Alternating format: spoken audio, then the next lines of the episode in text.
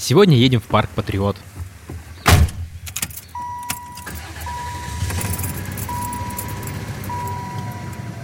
Привет, это подкаст «Путь дорога» о путешествиях по Подмосковью. Я Герман Иванов. Я Лена Твердая. Всем привет. Сегодня мы решили посвятить выпуск грядущему Дню защитника Отечества. Мы побывали в самом грандиозном музее военной техники в парке Патриот. Это недалеко от Одинцова. Мы расскажем о танке, которые достали с дна озера и сделали кинозвездой. А еще расскажем про легендарную дуэль между танком Т-34 и грозной немецкой «Пантерой». И про эксперимент советских десантников, который никто в мире не смог повторить.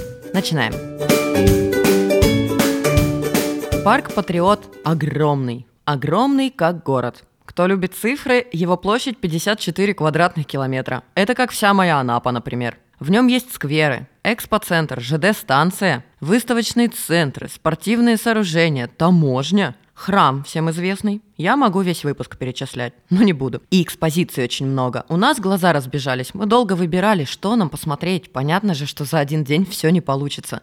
Решили, пойдем на музейную площадку номер один. И сколько успеем, столько успеем. Там и исторические выставки, и современные, и есть игровой комплекс с тренажерами, имитирующими боевые машины. Музейный комплекс номер один – это ряд из 11 огромных ангаров. Их соединяют крытые переходы, и получается такое одно большое теплое помещение. Я почему говорю, что оно теплое? Это важно. На улице была метель, а когда мы зашли внутрь, то попали как будто в Москву, а именно на улицу Фрунзенскую, 22-2. Там при входе макет здания, в котором находится Министерство обороны, точнее его фрагмент в натуральную величину. А рядом фонари, телефонная будка, и получается, как будто ты купил билет в кассе и проходишь через КПП в здание Министерства обороны. Как раз в то самое, в котором Национальный центр обороны и Центр управления всеми родами войск. Там даже есть экспозиция, и можно представить, как этот центр выглядит, как в кино с настенными экранами и компьютерами. И там нас встретил экскурсовод, полковник запаса Рейс Гореев в военной форме старого образца. На мне форма одежды образца 1943 года. 43 год как раз он и знаменателен тем, что вот в Красной Армии впервые ввели погоны.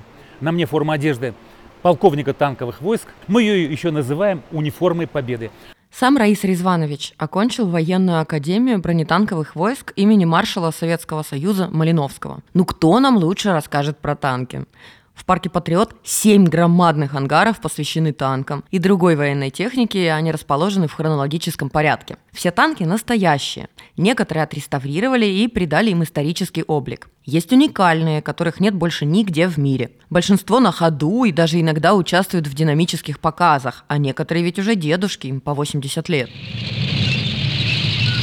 Самый известный танк Т-34, а около него стоит бюст уже знакомого нам героя Великой Отечественной войны Дмитрия Лаврененко. В выпуске про Серпухов мы рассказывали, как он со своим экипажем заехал в парикмахерскую, но ему пришлось выручать серпуховичей, на которых двигалась немецкая колонна. Тогда эту немецкую колонну разбили, причем один танк был против целого батальона. В Серпухове Лаврененко поставили памятник, и он считается танковым асом. За два с половиной месяца боев он уничтожил 52 вражеских танка, и это очень много. Мог бы больше, но вот в декабре 41-го он был убит осколком мины. Ему было 27 лет. И вот он воевал на таком Т-34. Вот этот нашумевший недавний фильм Т-34, есть же версия, что он частично основан на реальных событиях. Возможно, советские пленные танкисты действительно сбежали на танке из концлагеря. И, возможно, это даже не единичный случай. Танк, который в Патриоте стоит, тоже побывал в плену у немцев. Они его всю войну продержали на полигоне в районе города Ордурф, это южная часть Восточной Германии. Под нашим предположением, этот танк мог иметь самое прямое отношение к тем событиям, которые отображены вот э, в этом э, фильме. И здесь же в «Патриоте» стоит танк, который снимался в фильме Т-34. Кто будет в музее, можете его найти, на нем написано «Снайпер». Представляете, он пролежал на дне озера много лет. Его подняли только в 2003 и эта надпись «Снайпер» на башне частично сохранилась. Танк не просто покрасили, его восстановили он на ходу. В первой части фильма Т-34 как раз он главная звезда. Причем снимали не только снаружи, но и внутри. Это вообще первый в истории мирового кино фильм, э, боевые сцены которого снимали в кабине настоящего танка. Как они там все поместились? Но оказалось, оператор не снимал внутри. Они закрепили в кабине миниатюрные камеры, и в танке были только актеры. Конечно, внутри танка вообще неудобно. Там очень мало места, а когда он движется, то грохот стоит такой, что даже два человека, сидя вплотную друг к другу, вообще не смогут друг друга услышать. Но у танкистов были шлемофоны с переговорными устройствами, и язык жестов тоже никто не отменял. Команды у них максимально сжатые и емкие. Командир танка командует заряжающим, он бронебойным. Заряжающий заряжает орудие, кричит бронебойным готово. Э, значит, командир дает команду уже механику-водителю. Механик-водитель короткая. Механик-водитель делает короткую остановку. Наводчик огонь! наводчик стреляет, говорит в цель. Это значит попал. В павильоне с нашими танками я нормально себя чувствовала. А когда мы пришли в зал с немецкими, пантерами и тиграми, я вдруг поймала себя на мысли, что вот на них мне страшно смотреть. Это все фильмы и военная хроника. С детства, получается, впечатывается в мозг, что вот эти наши добрые, а эти опасные, злые. Вообще есть такое понятие – танкобоязнь. Это прямо термин военный. Явление появилось, естественно, во время Первой мировой войны, когда впервые применили танки. А лечится танкобоязнь учениями, специальными упражнениями. Например, надо лечь в окоп, и над тобой должен проехать танк, и вот когда он проехал, надо подняться и кинуть в него гранату. Конечно, советские солдаты в начале Великой Отечественной войны страдали танкобоязнью, ну еще бы. С мест боев периодически приходили слухи, какие они все сильные – лечили этот недуг советскими и особенно трофейными танками, а также обычными тракторами. А в некоторых дивизиях просто все танки называли тракторами. Тоже метод победить страх. В итоге наши научились справляться с фашистскими танками, но в 43-м немцы выпускают новые тяжелые танки тигры и пантеры. Они впервые появились на Курской дуге и действительно представляли серьезную угрозу. Бывали случаи, что наши пехотинцы использовали магнитные мины, чтобы уничтожить тигров и пантер. Солдат должен был прикрепить такую магнитную мину к корпусу тигра прямо на ходу. Причем не куда-нибудь, а к стенке за гусеницами, которые в это время вращались. Танк же едет. И в этом случае повреждалась не только броня танка, но и сама его конструкция. Мог даже взорваться боекомплект. Но все это было смертельно опасно для минера. У него было всего несколько секунд, чтобы подбежать, закрепить мину и убежать в укрытие. Все-таки кроме брони и пушек, исход боя зависел от экипажа танка, от того, какой талантливый у него был командир. Ведь были настоящие танковые асы, например, старшина Александр Милюков. И немцы тоже его знали и боялись. Но как-то во время Курской битвы один немецкий командир, самоуверенный, по внутренней связи вызвал на дуэль старшину Милюкова. Он вызов немца принял, и это была битва огромной и грозной пантеры против небольшого Т-34.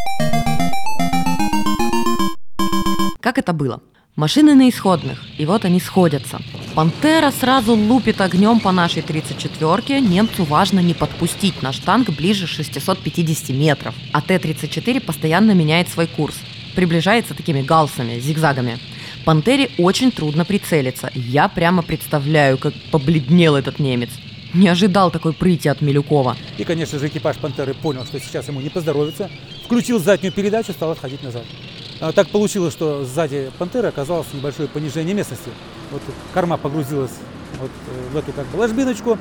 Вот, «Пантера» задрала днище. Ну, старшине Милюкова хватило нескольких, нескольких секунд, чтобы с первого выстрела а, попасть в днище «Пантеры». Дуэль была выиграна.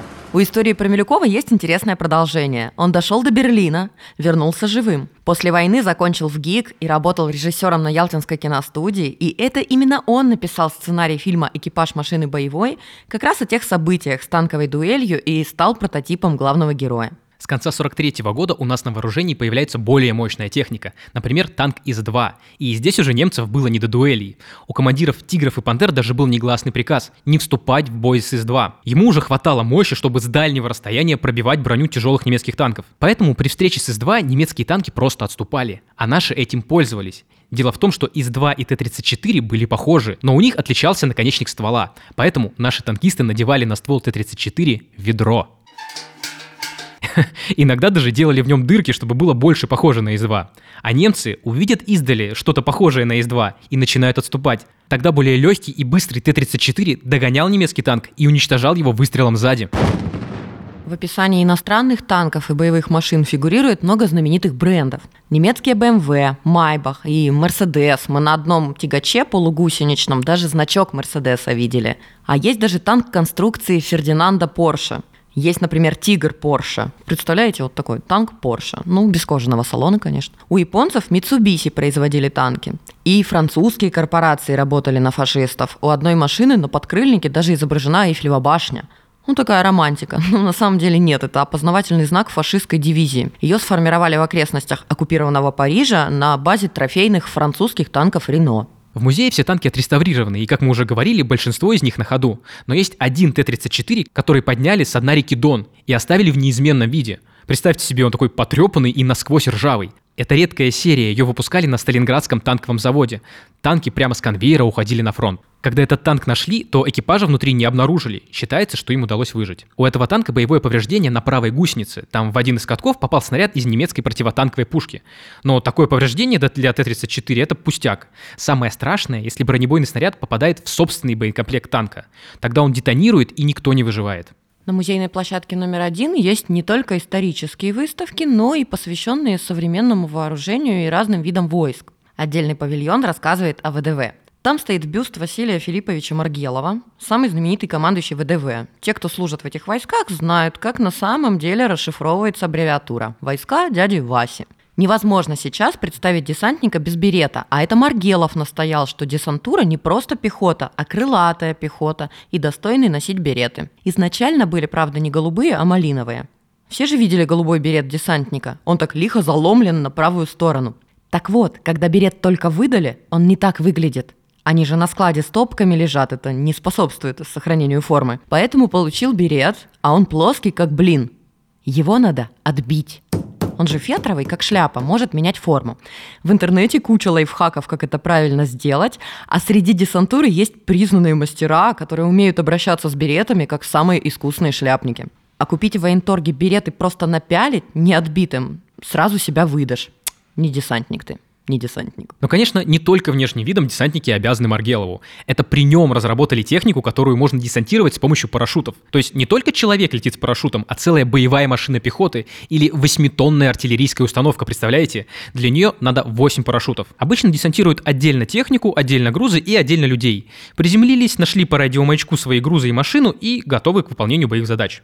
Но пока человек доберется до машины, это же драгоценное время, особенно если ты на войне. И в 70-х годах возникает вопрос, вопрос, возможно ли десантировать машину с экипажем внутри? Мало кто верил, что такие пассажиры выживут. Кто вообще пойдет на такой эксперимент? Но Маргилов был так уверен в своем успехе, что предложил свою кандидатуру. Но он генерал, командующий ВДВ, и понятно, что им рисковать не захотели.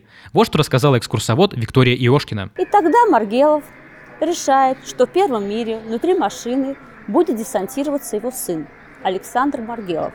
У него было четверо сыновей, э, младший был десантом.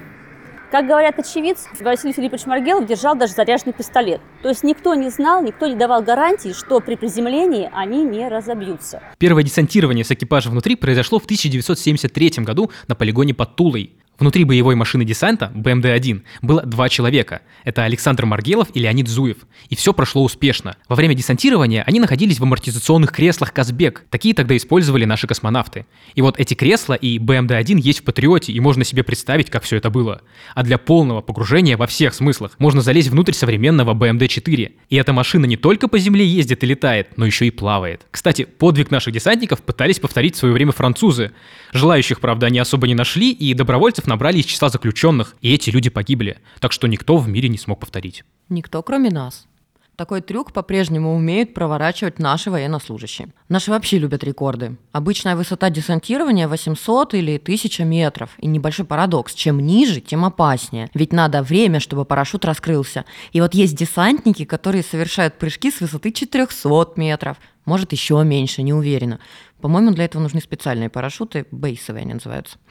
На выставке ВДВ есть разные машины, которые сейчас стоят на вооружении. И еще современное вооружение есть на улице. Там вертолеты, истребители и средства противовоздушной обороны. А отдельная часть выставки на улице называется «Сирийский перелом». Она посвящена недавним событиям в Сирии. Там трофейная техника, отбитая у боевиков. Вообще, выставка с трофейной техникой из Сирии отличается от основной тем, что здесь экспонаты специально не реставрировали. Тут на бронированных джипах, пехотном транспорте и другой технике видны следы от пуль и дыры от снарядов. И когда смотришь на это, становится прям жутковато, потому что ты очень легко можешь себе представить, что вот на этих джипах ездили живые люди, которые прямо в них умирали и убивали других людей. Да, ну самое стрёмное, когда начинаешь разглядывать некоторые детали. Например, бронированная машина, пробитая снарядом насквозь. В смысле, в один борт он вошел, а в другой борт вышел. Или полностью вмятое в салон лобовое стекло, видимо, ударной волной. Или след от пули в лобовом прямо напротив места, где была голова водителя. Ух. Техника вся разрозненная. И старая, и советского образца, и современная, но бэушная. Очень много доработано кустарным способом из подручных средств. Короче, им все равно, чем воевать, лишь бы стреляла и наносила урон. Меня впечатлили образцы взрывных устройств. Боевики часто использовали пустые банки из-под пива, сигаретные пачки, чтобы маскировать взрывчатку. Есть макет мины, которую маскировали под камень. И верх цинизма – это бомба из детской игрушки. Это радиоуправляемый автомобильчик, он подъезжает к цели и взрывается. Вот же дрянь-то какая, а? У меня сирийская экспозиция вызвала даже не страх, а отвращение. Когда настолько бесчеловечно одни люди поступают с другими, это даже не страшно, это гадко. Согласен, это, наверное, самая неприятная вообще часть экскурсии. Но есть тут гораздо более мирные выставки, куда можно сходить с детьми. Например, есть экспозиция «Атом на службе Родине». Там интерактивные экспонаты, их можно трогать, что-то можно двигать, нажимать, и вообще с помощью опытов можно узнать, как действуют законы физики. Детям должно понравиться. Да что там детям? Для меня некоторые тоже оказались очень залипательными. Нажимаешь на кнопочку, едет искорка, щелкает и гаснет. Можно бесконечно смотреть. Есть еще музыкальная катушка Теслы, и электрический разряд играет суперхиты.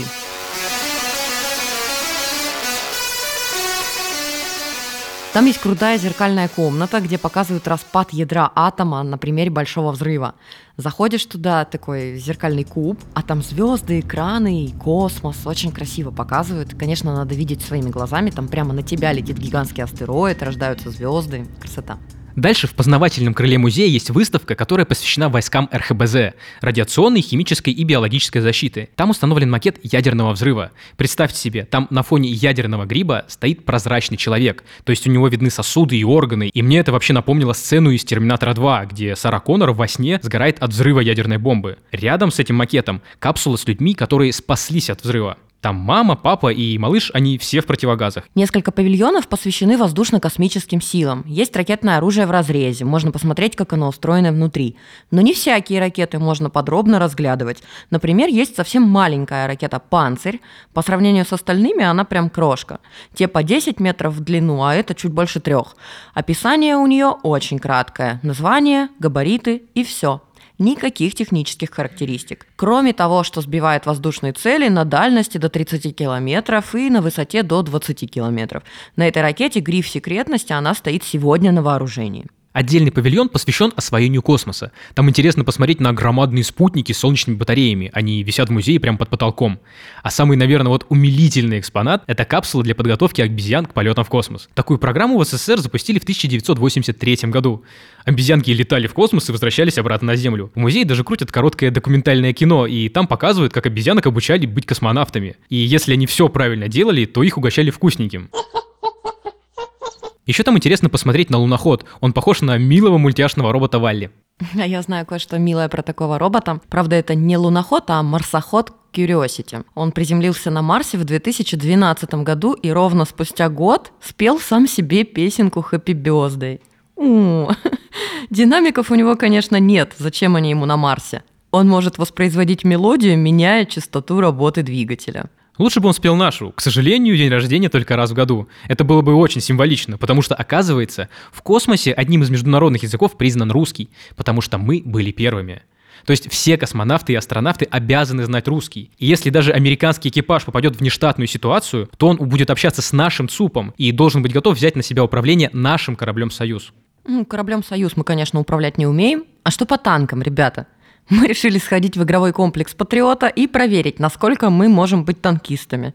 Особенно я, тут еще танкист. Игровой комплекс – это целый зал тренажеров-симуляторов. Там есть электронный стрелковый тир, есть тренажер управления кораблем, где можно усиливать шторм, например. Тренажеры для водителей КАМАЗов и танков. Вот, мы выбрали танки. Как сказал нам Раис Резванович, танк Т-34 прост в управлении, как велосипед. Но на самом деле это больше похоже на автомобиль. Там те же самые педали, газ, тормоз и сцепление. Они, правда, у танка по-другому называются, я не запомнила. Ну, смысл тот же. А вот руля нет. Это же танк, у него не колеса, а гусеницы. Поэтому не руль, а рычаги. Потянул правый рычаг, правая гусеница затормозилась, и танк едет вправо, а левый, соответственно, влево. На нас надели шлемофоны, и мы сели каждый в свое кресло командира. Нас предупредили, что если мы будем заезжать в ямы, то тряхнет так, что мало не покажется. Да, я даже немного струсила. Ну нет, все хорошо оказалось. Инструктор мне командовал в шлемофоне. Давай газ в пол, больше скорость, меньше ям. Я довольно быстро освоилась. Да, там на самом деле все вообще не сложно. Иногда, конечно, прям реально трясет. А ты заметил, что был за маршрут? Я потом на экране посмотрела, он в форме котика. То есть мой танк выписал фигуру котика среди елок. Неожиданно. Прокатиться на таком тренажере для танкиста можно за 200 рублей. Вообще на аттракционы надо покупать отдельные билеты. А вот на все выставки и во все павильоны вход по единому билету. Вся музейная площадка номер один стоит 350 рублей для взрослых и 175 рублей для детей. В сирийскую экспозицию вход бесплатный. Все цены можно узнать на сайте Парка Патриот. Доехать до парка можно на машине по Минскому шоссе, он находится на 55-м километре. Ехать примерно часа полтора. Имейте в виду, что бесплатная парковка длится всего час. На общественном транспорте можно доехать до железнодорожной станции Кубинка-1, а потом на автобусе 75К до музейного комплекса. Еще можно доехать до станции Голицыно, это белорусское направление железной дороги, а дальше на том же автобусе. Вообще парк Патриот очень впечатляющий. Им очень подходит слово «грандиозный». И там интересно, съездить стоит. Тем более впереди длинные праздничные выходные. И по-любому в парке будет большая движуха по этому поводу. Всех причастных к защите Отечества поздравляем с наступающим. С 23 февраля. Дорогие мужчины, военнослужащие, военнообязанные, врачи, все, у кого праздник. Будьте счастливы, будьте доблестны. И знайте, что вас всегда ждут дома. А я присоединяюсь к поздравлениям, и на этом мы заканчиваем наш выпуск. Слушайте подкаст «Путь дорога» и не забывайте ставить лайки, высокие оценки и оставляйте комментарии, мы всегда их ждем и читаем. Рассказывайте о нас своим друзьям. Чтобы не пропустить новый выпуск, подписывайтесь на подкаст «Путь дорога». Он доступен в Apple Podcasts, Google Подкасты, на Яндекс Музыке, Кастбоксе, подкасты ВКонтакте и другие подкастерские платформы. Если вы, как и мы, хотите путешествовать по Подмосковью, заходите на портал «Путь дорога» travel.riama.ru. Там много полезного, интересного для туристов.